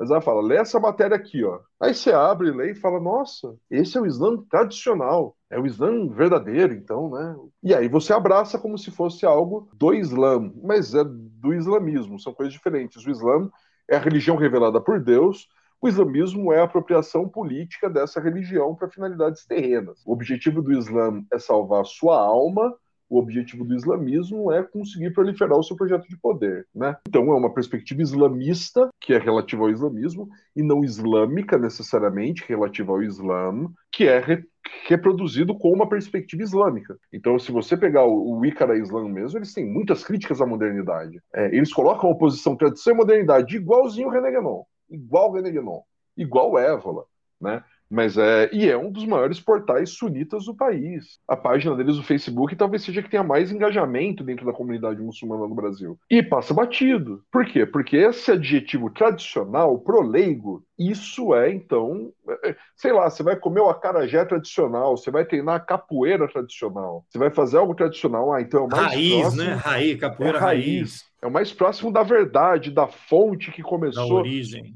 É, é isso que eles querem que você pense, tá? É isso que eles é querem apelo, que você pense. É o apelo. É, e sem o questionamento e sem o contraponto. E aí você vê algumas coisas que nem um, um dos membros, acho que foi o Vitor, ele foi na, na Mesquita Brasil, num evento, e perguntaram para ele como enfrentar a islamofobia. Aí a resposta do cara é liberal. Você deve ser um bom comerciante, você deve ser um bom indivíduo. E aí, você sendo um bom indivíduo muçulmano, você vai estar enfrentando a islamofobia a análise sociológica da islamofobia enquanto uma questão estrutural, política, econômica, nem passa na, na, na cabeça dessa galera. Tá? É, é, é, é, a aposta no indivíduo resolvendo seus problemas. É, não é a parte da estrutura. É, é, sintomático que em alguns posicionamentos, né, dentro desse grupo que eu participei, foi até engraçado que uma vez falaram, perguntaram para o Thales de Carvalho sobre a relação entre esquerda, direita e religião. E um desses que eu falei o nome, eu não vou dizer qual foi, mas se ele quiser dizer fui eu, fique à vontade, disse: a esquerda ela se apropria de uma forma satanista da religião, enquanto a direita se aproxima de uma forma mais pura. Então, assim, é muito fácil ver que esse pessoal tem lado, né? Não é só a evolução espiritual que eles são interessados. É claro que é isso que eles querem que a gente acredite. É, é somente interesses espirituais, confia. Mas a realidade, método. método. Assim, você tinha dentro desse grupo tinha um gif do, Olá, do, do, do, Bolsonaro com roupa de muçulmano. Você teve uma. O Thales de Carvalho escreveu dentro desse grupo que Jair Bolsonaro, eu acho que foi o Flávio, o Carlos, lembro qual foi, gostariam muito do Islã tradicional, sabe? É, o, um dos membros proprietários do História Islâmica, se ele quiser dizer fui eu que fale, ele chama o Thales de tio. tio, tipo, qual é a relação de autoridade que esse cara tem, né, com, com um dos proprietários de uma das maiores páginas de Islã no Brasil. Então isso tudo é importante que fique debaixo do pano. E esse funcionamento por debaixo do pano é aquilo que os grupos tradicionalistas envolvidos com ordens místicas e secretas e sigilosas aplicam. Eles estão fazendo o que essas ordens, o que a teosofia, não que a teosofia seja reacionária por si, tá? Eu conheci gente que não era, apesar de ter uma base ali, enfim, a Blavatsky está aqui, a voz do silêncio está aqui comigo, tá, gente? Então, eu, eu, não que eu li muito, mas uma coisinha ou outra eu acabo sabendo. De toda forma, você tem. É, é esse pessoal está orbitando esse campo, tá? Eles estão fazendo presente seu discurso, suas apreensões e disputando a hegemonia da representação do que é ser muçulmano no Brasil, do que é ser muçulmano de verdade. E aí eles operam numa lógica muito parecida com o que o Dugin opera, com que outros, com, com, com que o Trump operou, que é existe o muçulmano bonzinho, que é o muçulmano que está do meu lado, que aceita a minha postura política, e existe o muçulmano malvado, que é o muçulmano que questiona minha postura política, que é o muçulmano revolucionário, que é o muçulmano contrário ao status quo, né? E aí você tem então uma disputa por quem são os verdadeiros muçulmanos. E o adjetivo tradicional cai muito bem nessa hora, porque aí você vai ter os muçulmanos modernos, são os muçulmanos contaminados pelo Ocidente, os muçulmanos que se deixaram levar pelas pautas identitárias, o muçulmano que é a favor do casamento LGBT, da liberação da maconha. Esse muçulmano está desviado. O muçulmano verdadeiro é aquele que é transfóbico, homofóbico, contra liberdades individuais, a favor do Estado forte, que sabe que a democracia é um problema, não uma solução. E aí, por isso, não à toa, que esses grupos e o site deles cresce tanto nessa quadra da história, como diz o pessoal do Medo e Delírio em Brasília. Eles crescem bastante. Por quê? Porque você tem a volta ao conservadorismo, uma volta ao autoritarismo, uma volta ao tradicionalismo, que é o tripé do pensamento de extrema-direita. E esses grupos acabam retornando para isso. E por isso que eles crescem bem, por isso que eles estão dando de vento em popa, é isso aí. É a hora deles, é agora. O pessoal do tradicionalismo está crescendo e não é à toa. É, é, é o momento. Governo é o momento é. adequado para eles. Eu vou deixar o, o, link do seu perfil no Twitter, aí as pessoas seguem, vão ver os fios todos, e tem esse aqui, é um texto que você podia comentar, só para a gente encerrar essa uhum. conversa que você escreveu, publicou em agosto de 2021, que é esse aqui, que está no site Mística Revolucionária, Revista de Estudos e Debates. A proliferação do neotradicionalismo islamita brasileiro. Né? O que, que é esse texto aqui? Que aqui você tem a figura do Fritjof Schwann, o Mark Sedwig e o Benjamin Teitenbaum. Né? Esse, nesse texto aqui, dá um resuminho aí, sem dar muito spoiler, que eu vou deixar o link para as pessoas lerem, e aí a gente encerra a nossa conversa de hoje. Esse texto eu levantei a lebre dessa questão. Esse texto caiu com uma bomba em alguns grupos. Teve gente que falou que era melhor eu ter morrido do que ter escrito ele. Teve gente que Caramba. brigou com outras pessoas. Opa! Enfim, esse texto eu levantei a lebre. Falei: olha, gente, tem gente na comunidade muçulmana que está envolvendo religião e política no Brasil e a, e a parte política em extrema-direita. E aí eu cito o Ricardo Almeida, cito o Carlos Alberto Sanches, que é um tradicionalista e tem um canal no YouTube com toda uma estética muito bem trabalhada. Aliás, parabéns para o Carlos Alberto por usar uma estética muito boa para um conteúdo cheio de problemas. Mas é, é isso. O, o, o, vai falar sobre Évola, fala sobre a nova resistência, fala sobre o centro Imam Hussein. Eu levantei a lebre. Assim, é, é, é aquilo que eu falei, do que eu aprendi na história, sobre estudando história, é Levante a lebre. As interpretações vêm da sociologia, da antropologia, da ciência política. Na história a gente descreve. Não que eu seja historiador, nem de formação e nem de ofício, mas eu brinquei um pouco de ser historiador. Bom, brinquei um pouco, eu tirei um mestrado com esse tema. Né? Então, alguma coisa de história eu devo saber. Né? É, tudo bem que para essa galera que é contra a universidade, que é anti-acadêmica, eu, sou, eu devo ser só mais um ignorante. Mas nesse texto eu levantei essa lebre. Falei, olha, gente, tá isso aqui acontecendo na comunidade brasileira. Né? Tem isso acontecendo. E agora, assim, eu recomendo as pessoas lerem, lerem, mais do que lerem meu texto, lerem o que eu estou citando no texto. Tem links que estão quebrados, que foi tirado do ar, coincidentemente, né? Vai saber, né? Não deve ter nada a ver com o meu texo, não, e nem com a, com a divulgação dele. Mas é, é, isso. Coincidência. É igual o pessoal do Farol seguindo Nova Resistência e Lucas Eiroz, Lucas Eiroz Rafael Machado. É só uma coincidência, não tem nada a ver. É teoria da conspiração na minha cabeça. Eu tô enxergando pelo em ovo, gente. A verdade tá com aqueles que escondem ela em grupos secretos de Facebook. Deve ser isso. Deve Ao ser contrário isso, da verdade está lá fora, né? A verdade está nos grupos secretos de Facebook, coordenados pelo filho do Olavo e, e, pelos seus cupinchas, deve ser isso. Deve Muito ser bem, isso. puxa. Chegamos aqui, olha, 11h15, o horário que a gente tinha combinado. Obrigado pela entrevista. Só uma, vamos fazer muito mais vezes, porque esse tema precisa. Por enquanto está restrito aqui, né? Alguns canais, né? Mas quanto mais a gente fala, vai despertando interesse em outras pessoas, porque se a gente não conhece com o que está lidando, vai ficar impossível combater. Aí vão ficar, não, Carlos, ah, que ainda... legal, essa ideia é legal e tal, né? Eu só queria, é, é, primeiramente, agradecer a, a, a, você pelo, por ter me convidado, a gente poder falar um pouco sobre. É, recomendar novamente o trabalho da Letícia Oliveira, que é alguém que eu admiro muito, tanto pela luta quanto pela sua pela escrita. O trabalho do Judes também, o cara manda muito bem, o Need for Speed. Agradecer para minha mãe, para minha esposa e para minha filha, que sem elas eu não teria saúde mental. Não que eu tenha, né? Mas o pouco que eu tenho eu devo muito a essas pessoas é, que, me, que, que, são luzes na minha vida, né? E, é igual aqui em ah, casa, todo dia de manhã elas nos resgatam do caos. Sim, sim. É o que dá, é o que me permite sorrir, senão eu tá maluco. Eu vou me convidar um dia para falar sobre Renegenon, se você topar, a gente falar sobre Já está topado, claro.